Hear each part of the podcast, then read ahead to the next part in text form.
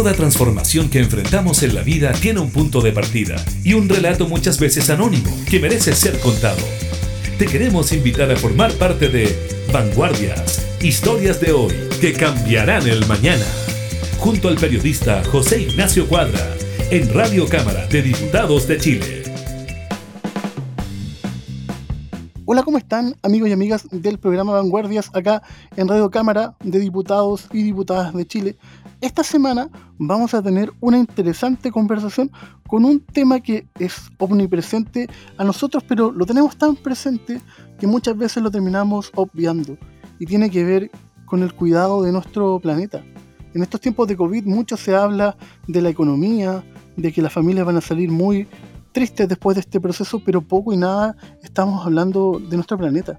De que paradójicamente, si lo recuerdan, cuando comenzamos con la pandemia, habían imágenes que mostraban cómo las aves estaban recuperando ciertos territorios. Lamentablemente, eso queda de lado cuando vemos la, la economía y pensando en el mañana. Ese es el tema que vamos a hablar el día de hoy. Pero antes de partir, vamos con una canción que gran Marcelo Cid nos regala, que ojalá tenga que ver con la naturaleza, Marcelo. Vanguardias. Vanguardias.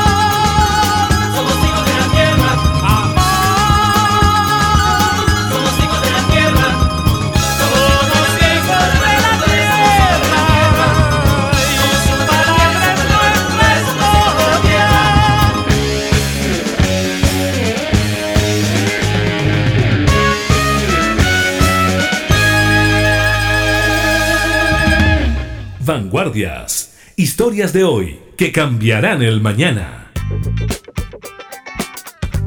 Desde el año 2007, el evento ambientalista La Hora del Planeta se ha vuelto una instancia que invita a reflexionar sobre la sociedad que estamos construyendo bajo la disyuntiva del resguardo económico versus el ambiental.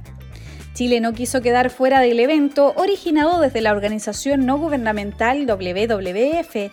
Es así como el 27 de marzo pasado, diversas localidades detuvieron su actividad lumínica para permitir que sea la luz de la luna la que cubriese gran parte de los cielos nacionales. Entre ellas se cuentan Arica, Santiago, Renca, Providencia, Vitacura, Valdivia, Paiguano, Villa Alemana, Algarrobo, Linares, Licantén, Padre Las Casas, Punta Arenas, Los Ángeles y Tiltil. Otros lugares emblemáticos que detuvieron su consumo energético fueron La Moneda, el Congreso Nacional, la Torre Sky Costanera y la Torre Entel, entre otros. Todo con un objetivo, darle un respiro a nuestro planeta. En el programa de hoy te queremos invitar a conocer a Ricardo Botcher, director de la filial chilena de WWF, quien además de conversar de las implicancias que tuvo el evento, nos explicará el rol de la ONG ambientalista en estos tiempos de COVID. Vanguardias. ¿Qué tal Ricardo? ¿Cómo estás? Bienvenido al programa el día de hoy. Hola José, ¿cómo estás? Muy contento de tenerte acá con nosotros para conversar a propósito de que hace pocos días tuvimos una nueva edición de, de este importante hito que insiste en apagar la luz durante una hora del día, un sábado, ¿cierto? Exactamente, sí, fue un sábado de 8 y media a 9 y media y la verdad que como 12 años en Chile, 14 años en el mundo, invitamos a apagar la, la, la luz pero una invitación a comprometerte con el planeta, porque la gracia es hacer algo el resto del año. Esa fue la invitación y la verdad que estamos muy contentos, tuvimos muy buena participación tanto en Chile como en el mundo. ¿Y, hay forma de saber el real impacto de esta campaña, más allá de lo simbólico que claramente es grande, porque no, nos hace pensar, pero ¿se logra algo en esta hora en que el mundo detiene su vorágine? Bueno, hoy día tenemos los indicadores en redes sociales, te dan mucha, te, te, dan grandes números de cuánta gente siguió y la verdad que fue este, súper, súper bueno. Pero, pero más que seguidores, lo que buscamos es influencia. Y yo creo que sí eh, eh, ha servido la campaña para sensibilizar. Recordemos que cuando se creó, cuando WWF creó esta campaña, el cambio climático no era un tema, o sea, realmente este, habían demasiadas personas negando el cambio climático y se creó para aumentar la sensibilidad. O sea, hoy en día en estos 12 años en Chile, este eh, cambio climático aparece como una de las grandes preocupaciones de la ciudadanía y eso sí un cambio que hizo entre muchas otras cosas y muchos actores que han hecho un gran trabajo, la hora del planeta creemos que ayudó sinceramente a poner ese tema en la mesa. Claro, y aparte que es, sumamente eh, mágico ver, por ejemplo, edificios como la Torre Entel apagados y que a la vez están siendo testimonio de que en el fondo de repente podemos disfrutar de la luz que nos entrega la luna, ¿no? Claro, exactamente. Y, a ver, yo creo que la hora del planeta para mí siempre un momento muy bonito. Siempre este, a nosotros me preguntaron mucho antes de la campaña si la, crisis sanitaria iba a cambiar mucho. Y la verdad siempre ha sido la invitación a estar en familia, con amigos. Bueno, esta vez fue solo en familia, pero, pero es un momento de, de, sentarse, de pensar y, de averiguar por qué estamos donde estamos, y bueno, incluso esta conversación, José, hoy día que tenemos, ¿no es cierto?, este, demuestra el interés que ha ido despertando, ¿no es cierto?, este, a través de la campaña, hablar de estos temas y que es tan importante hablar. Y estamos hablando, ¿no es cierto?, con la radio de la Cámara de Diputados, donde muchas, donde las leyes, ¿no es cierto?, se, se, finalizan, se crean y donde verdaderamente se, se, se, gesta el destino de Chile y donde a nosotros nos interesa mucho estar para que salgan las mejores leyes posibles para que nos ayuden a enmendar el rumbo como país y como humanidad. Vanguardias.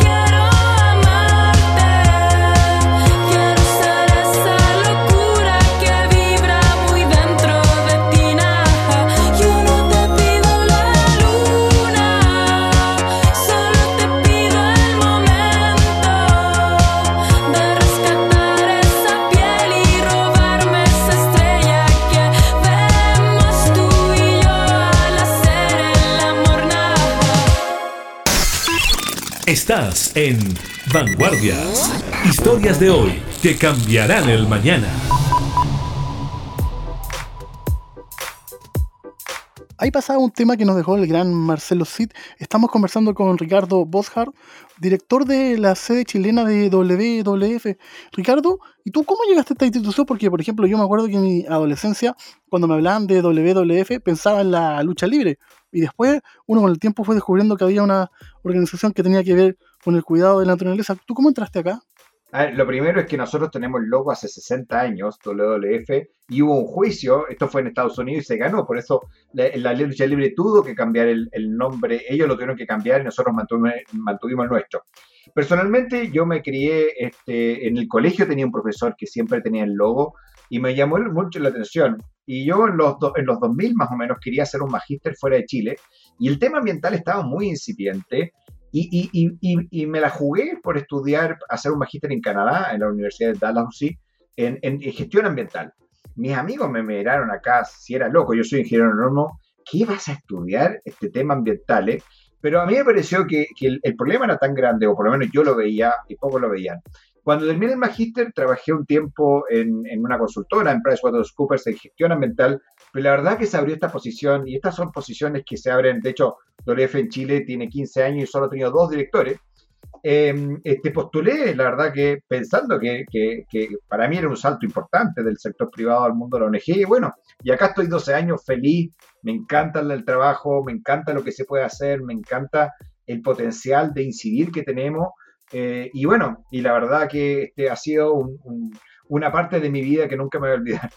Y aparte que ustedes son una ONG que es, profesional totalmente, porque aquí en Chile hay muchas fundaciones que van un día sí, un día no, pero ustedes tienen página web en todo el mundo donde tratan distintos temas. Por ejemplo, cuando uno se mete al sitio chileno, se ve que una de las grandes campañas que ustedes quieren ver es el tema de la veda de la merluza. En el fondo, me imagino que al principio igual había como ese prejuicio de chuta, no ONG, quizás no, no son tan profesionales, tan sistemáticos, y con el tiempo tuviste que ir descubriendo que era una, una cosa global, ¿no? Sí, a ver, yo siempre sabía que me metía en una organización súper ordenada. Nuestra sede está en Suiza, ¿no es cierto?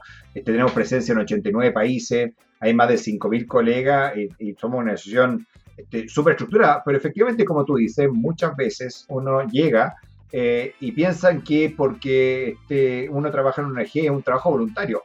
No lo es, somos profesionales, tenemos un equipo de 35 personas en WF y, una de las características nuestras es que somos apolíticos. Nosotros nos centramos en lo técnico, somos una organización basada en ciencia y nosotros siempre tratamos de construir, este, contribuir a la discusión con este, información, con nuestros posicionamientos, pero nunca tomando partido político para efectivamente contribuir. O sea, creo que los partidos políticos son fundamentales, eh, ayudan a la discusión, ¿no es cierto? Pero también tiene que haber organizaciones que hablen desde lo técnico y que den una opinión independiente de si es bueno para un lado o el otro en algún momento. Y ese WF, y es el espacio que incluso, ¿no es cierto? Si estuviste viendo la, página web, seguro viste nuestra posición sobre este, un estudio sobre que hicimos de 30 constituciones del mundo, eh, un poco para mostrar eh, qué es una buena constitución, independiente del lado que uno esté, eh, este, queremos siempre contribuir a tener las mejores decisiones posibles. Claro, y eso es súper importante porque cuando uno lee a político, no necesariamente tiene que ver con que uno no, no crea en la política, sino que yo por lo menos lo que entiendo es que uno trata de ir un poco más allá de la, de la simple tendencia o del dogma, ¿no? Y, ver con números, con cifras, qué es lo que verdaderamente le conviene al mundo. Claro, y, y, lo que nosotros tratamos de hacer, nosotros tenemos 60 años, nuestras metas son al, 20, al 2030, al 2050, este, pasan los movimientos políticos, ¿no es cierto? Y por favor, nuevamente, estamos de acuerdo contigo, José, pero, pero los que escuchan esta radio, el Congreso y los partidos políticos son fundamentales, las discusiones son muy importantes, pero también tiene que haber organizaciones que digan, ¿no es cierto?, esta es la mejor solución técnica y a veces el camino es el que varía según la posición política, pero el, el norte, la visión, o sea, no hay ninguna duda que tenemos que llegar a 1,5 grados o limitar el cambio de temperatura a 1,5 grados. ¿Cómo llegamos? Probablemente ahí la visión política, pero lo que nosotros podemos dar son los datos técnicos para efectivamente tomar la mejor decisión. Estamos conversando con Ricardo Boshart, director de WF Chile. Vamos con una canción y continuamos con el programa. Vanguardias.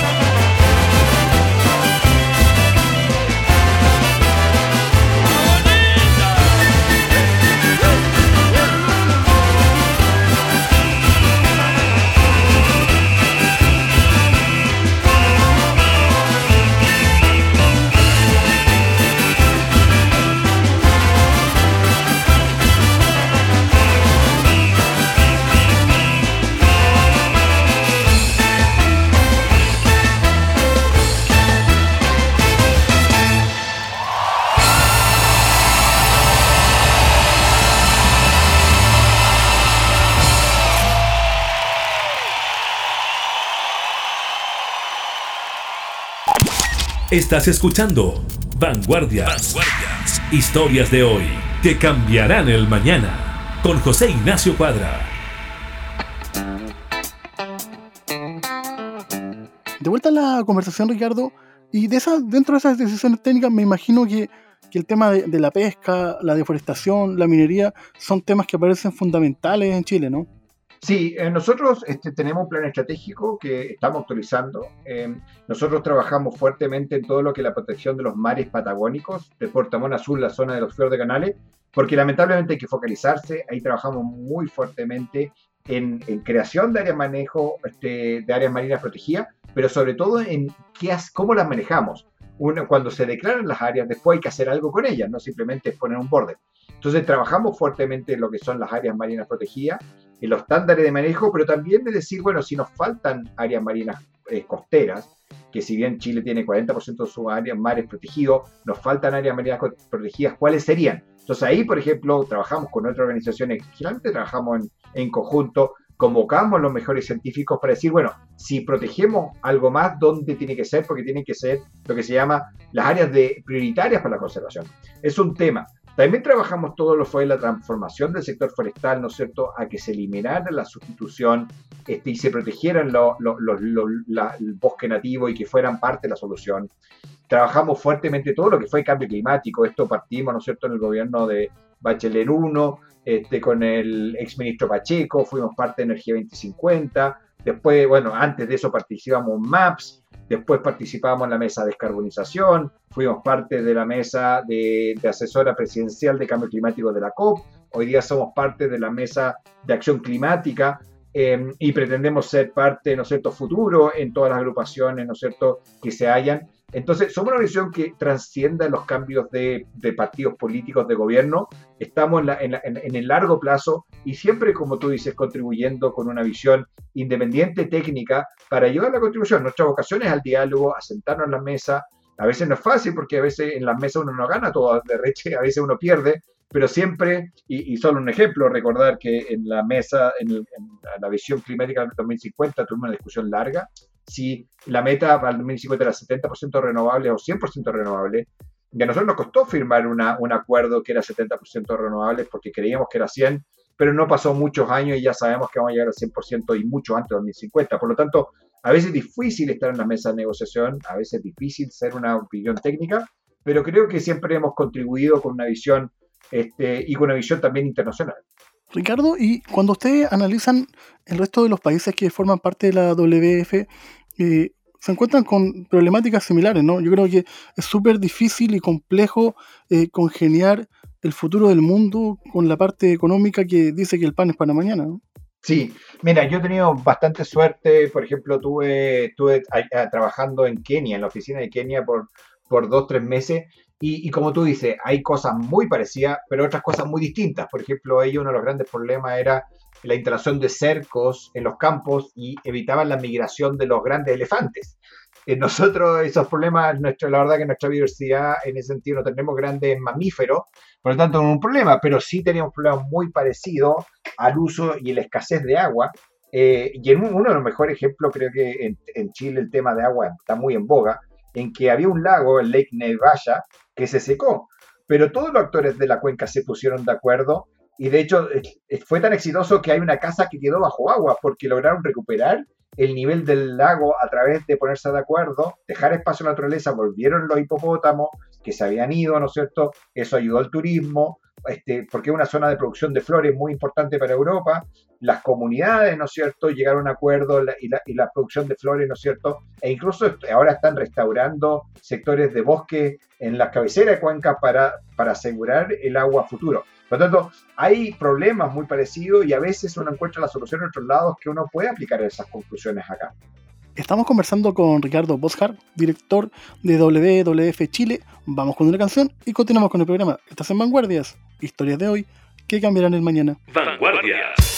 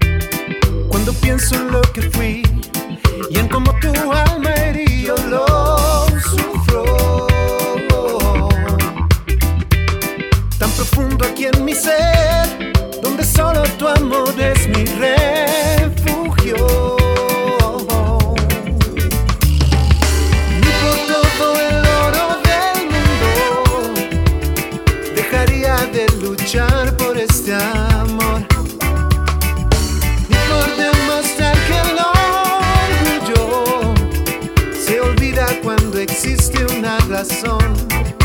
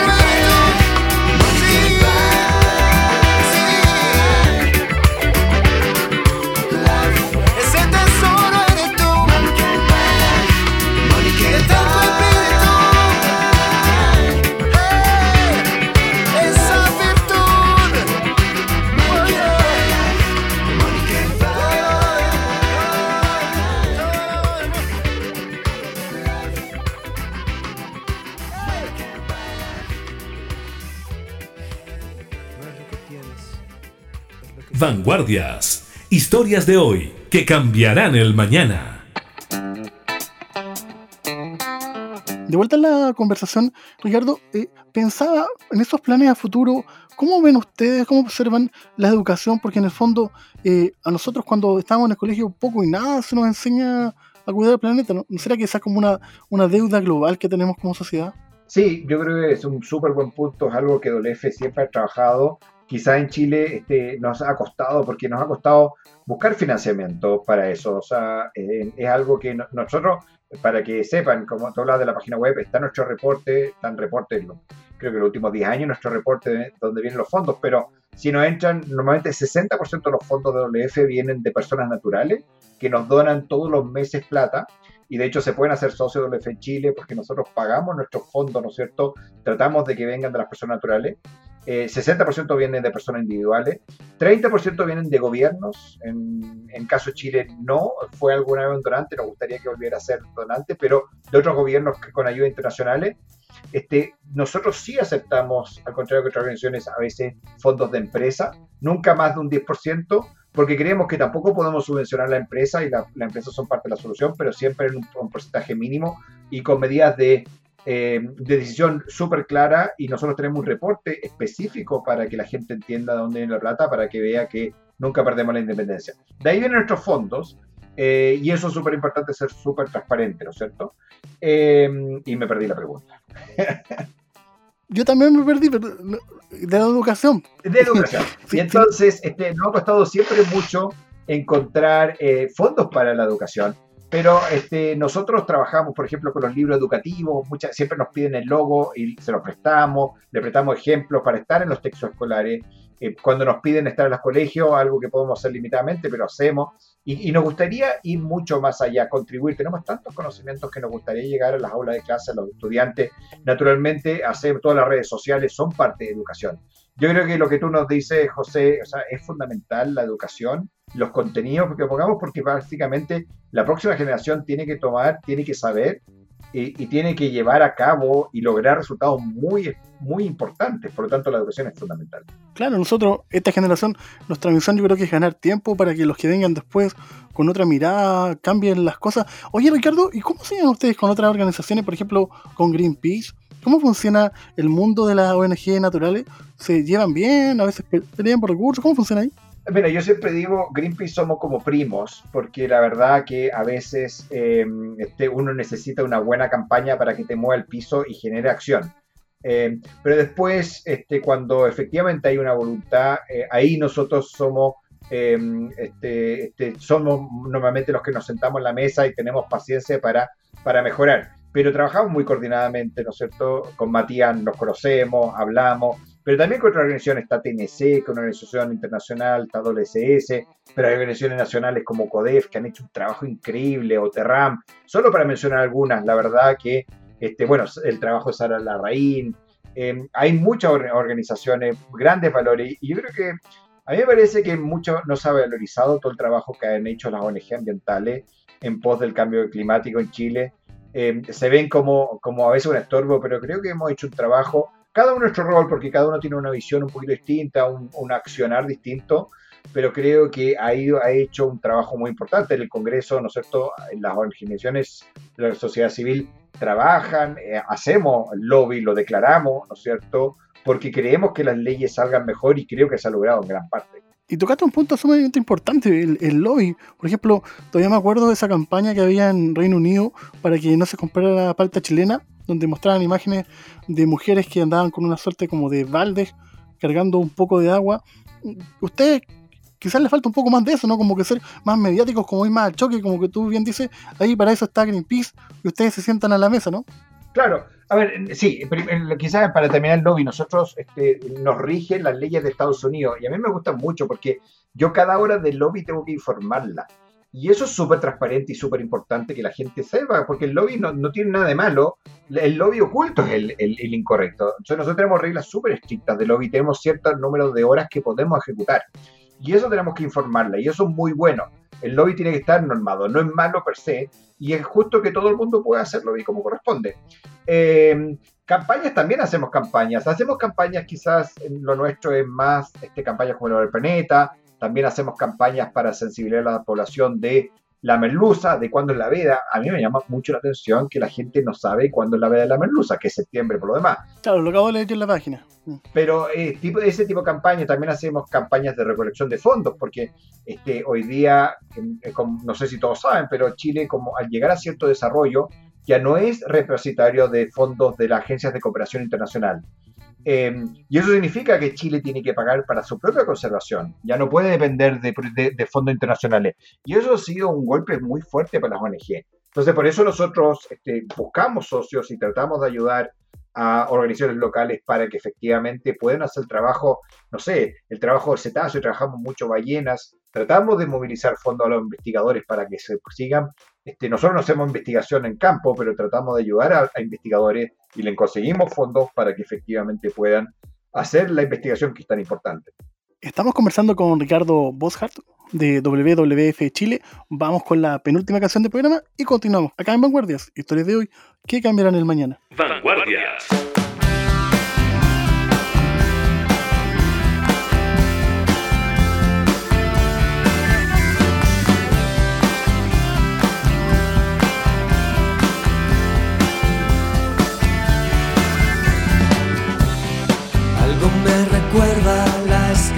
Algo me describe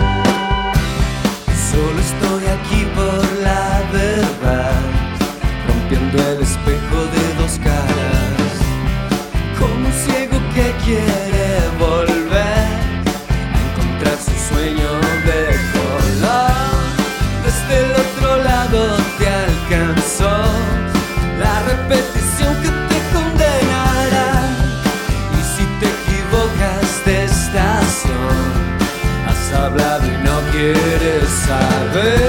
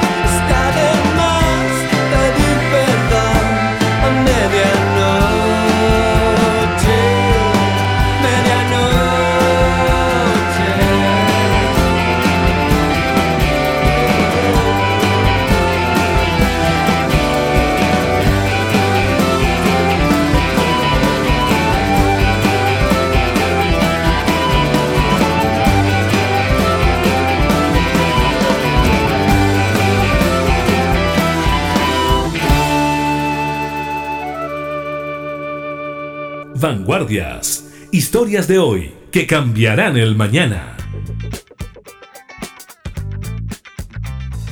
De vuelta en la conversación, Ricardo, me gustó ese tema del lobby, de lo que estábamos hablando de, lobby político, porque en el fondo son conceptos que parecieran tener mucha carga previa y finalmente, como bien dices tú, no son ni buenos ni malos, son cuando uno los ejecuta, ¿no? Y, y quizás esa es la, la gracia que yo le encuentro a WWF, que van un poco más allá de la postura un poco reaccionaria, ¿no? Porque en el fondo los grandes cambios, nos gusten o no, eh, parten en la calle, pero se firman en oficina. Claro, yo creo que todo el ciclo, desde, desde crear la tensión hasta firmar, es, son importantes y por eso cada uno tiene su rol. Pero a nosotros nos parece que al final, por ejemplo, cuando se crean las leyes este, en el Congreso, estamos en la radio de la, de la, de la Cámara, ¿no es cierto? Eh, este, se van produciendo consensos, ¿no es cierto? Y esos consensos se producen en base a la elección, a la democracia, ¿no es cierto? A, a quienes fueron elegidos. Eh, pero en esas discusiones, ¿no es cierto?, que son políticas, es importante tener datos duros. Y eso es lo que trata de contribuir WF con ideas. Por ejemplo, nosotros este, sacamos antes de las elecciones pasadas las recomendaciones para todos los candidatos que estaban postulándose, porque como no tenemos partido no podemos ayudar a ninguno ni darle datos, pero lo ponemos a disposición. Entonces pusimos los 10 temas que nos parecían claves para los programas de gobierno. Lo hicimos con tiempo para que efectivamente eso se incorporaran en los programas de gobierno. Después, cuando las leyes funcionan, por ejemplo, una ley muy importante que está en discusión es la, las, la ISPAP, que es la ley de diversidad, también contribuimos, nosotros veníamos haciéndolo y hace mucho tiempo, de que no creemos categorías nacionales, sino que usemos las categorías internacionales. Finalmente, después de mucho tiempo eso, hasta hoy día se acogió y está dentro de la nueva, de la nueva ley que va a salir. Entonces, ese tipo de cosas son las que vamos nosotros ayudando y estando, y claro, y para eso nosotros tenemos profesionales que reciben un sueldo y tenemos que apoyar, y para eso necesitamos los fondos. Pero lo importante es ser transparente, es nosotros tenemos un plan estratégico, eh, decimos lo que hacemos, publicamos el reporte, lo que logramos, y todo eso está dentro de la dentro de nuestras leyes. Ricardo, ¿y cómo han enfrentado su quehacer desde la llegada del COVID? No ha sido difícil, bueno, y en varios, en, en, varios ángulos. O sea, lo primero siempre ha sido cuidar a nuestros, a nuestros colegas, ¿no es cierto?, los que trabajan en WF. Por eso nosotros pasamos inmediatamente del trabajo, podemos trabajar, les, les pasamos, les dejamos que se llevaran las sillas, los computadores, las pantallas para que estuvieran lo más cómodo posible porque en el fondo ha sido una preocupación y eliminamos todos los viajes para que efectivamente la gente pueda hacer las cuarentenas o siga las normas de, de, del gobierno al respecto. Eh, y eso lo ha, nos ha traído algunos problemas, porque nosotros tenemos trabajos de campo, sobre todo los veranos, que no se han podido ejecutar y nos ha traído algunos problemas con los donantes, porque no hemos podido ejecutar fondos, no podemos avanzar, y eso nos ha traído algunos problemas. Ahora, por suerte, mucho del trabajo se puede hacer. Por ejemplo, esta misma entrevista, ¿no es cierto? Eh, José, tú estás, entiendo, de tu casa, yo estoy desde mi casa, la podemos hacer igual. Y en eso la, la, la, la tecnología nos ha ayudado muchísimo. Así que hemos seguido operando, eh, hemos seguido nuestros programas de financiamiento, han seguido lo digital. Eh, por eso todavía se pueden hacer socios WF, pero hemos, creo que hemos podido sortear esta, esta crisis trabajando de casa bastante bien. Y, siempre hemos estado acostumbrados a, nosotros hemos, siempre hemos tratado de evitar viajes innecesarios en avión, que tiene una gran emisión. Por lo tanto, trabajamos, hemos trabajado por Zoom, mi jefe está en Estados Unidos, ¿no es cierto? Y yo siempre he hablado con él por, por Zoom, por lo tanto, no nos ha cambiado la vida en ese sentido. Y finalmente, Ricardo, yo al comienzo del programa hacía mención que en los primeros meses de la pandemia la población humana se había retirado y había vuelto a aparecer la naturaleza. ¿Qué esperan ustedes cuando esto pase? Que de verdad haya un cambio de mentalidad o vamos a seguir la misma? ¿Cuál es tu, tu apreciación? A ver, yo creo que este, yo creo que el cambio de mentalidad va a costar, no es automático. Nosotros tenemos una campaña este, muy fuerte de, de cuidamos la naturaleza. El cambio climático es importante, pero la naturaleza nos da servicio ecosistémico. De hecho, hay, sabemos que hay una correlación muy importante entre enfermedades que pasan del animal al hombre, como esta pandemia, que cada vez son más regulares. Antes eran cada 100 años, ahora están siendo cada 10 años y se van a acelerar. Y eso es porque como ser humanos tenemos arrinconada la naturaleza a un espacio muy pequeños. Antes el ser humano era una isla, ¿no es cierto?, dentro de la naturaleza. No sé, en la Edad Media este, Inglaterra ya había eliminado el, el 85% de los bosques y a la Primera Guerra Mundial le quedaban solo el 5% de los bosques. Ahora, después de un programa de recuperación, han recuperado y tienen cerca de este, un 13% de los bosques. Pero haberlo rinconado, ¿no es cierto?, nos a uno, no, hemos perdido servicio ecosistémico, como calidad y cantidad de agua. Al tener menos bosques, tenemos menos agua, y es una realidad y es parte también de los problemas que tenemos ahora. No solamente estamos sacando mucho, sino que hemos roto el ecosistema y nos está quedando menos agua. Eh, y, y, esos son problemas que son fundamentales que tenemos que ir solucionando. Ojalá podamos cumplir ese mensaje que estaba en su página web donde por un futuro en que los humanos volvamos a vivir en armonía con la naturaleza. Te quería dar las gracias. Exactamente, esa es nuestra misión y gracias por traerla. Te quería dar las gracias por estos minutos, fue sumamente interesante la conversación y te dejo a ti, Marcelo Cid, la última canción del programa y recordarle a ustedes, amigos, que están en sus casas, que estamos disponibles en www.radiocámara.cl y en las diferentes plataformas digitales. Muchas gracias, Ricardo, por estos minutos. Muchas gracias, José. Vanguardias Historias de hoy que cambiarán el mañana.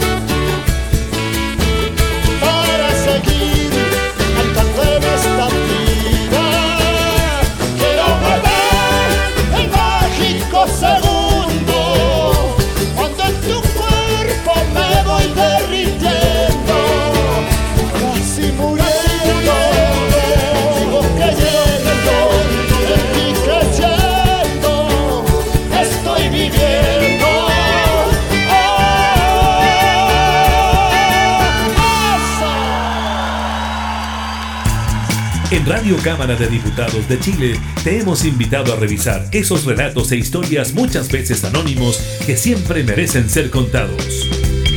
Fue Vanguardias, historias de hoy que cambiarán el mañana, con el periodista José Ignacio Cuadra.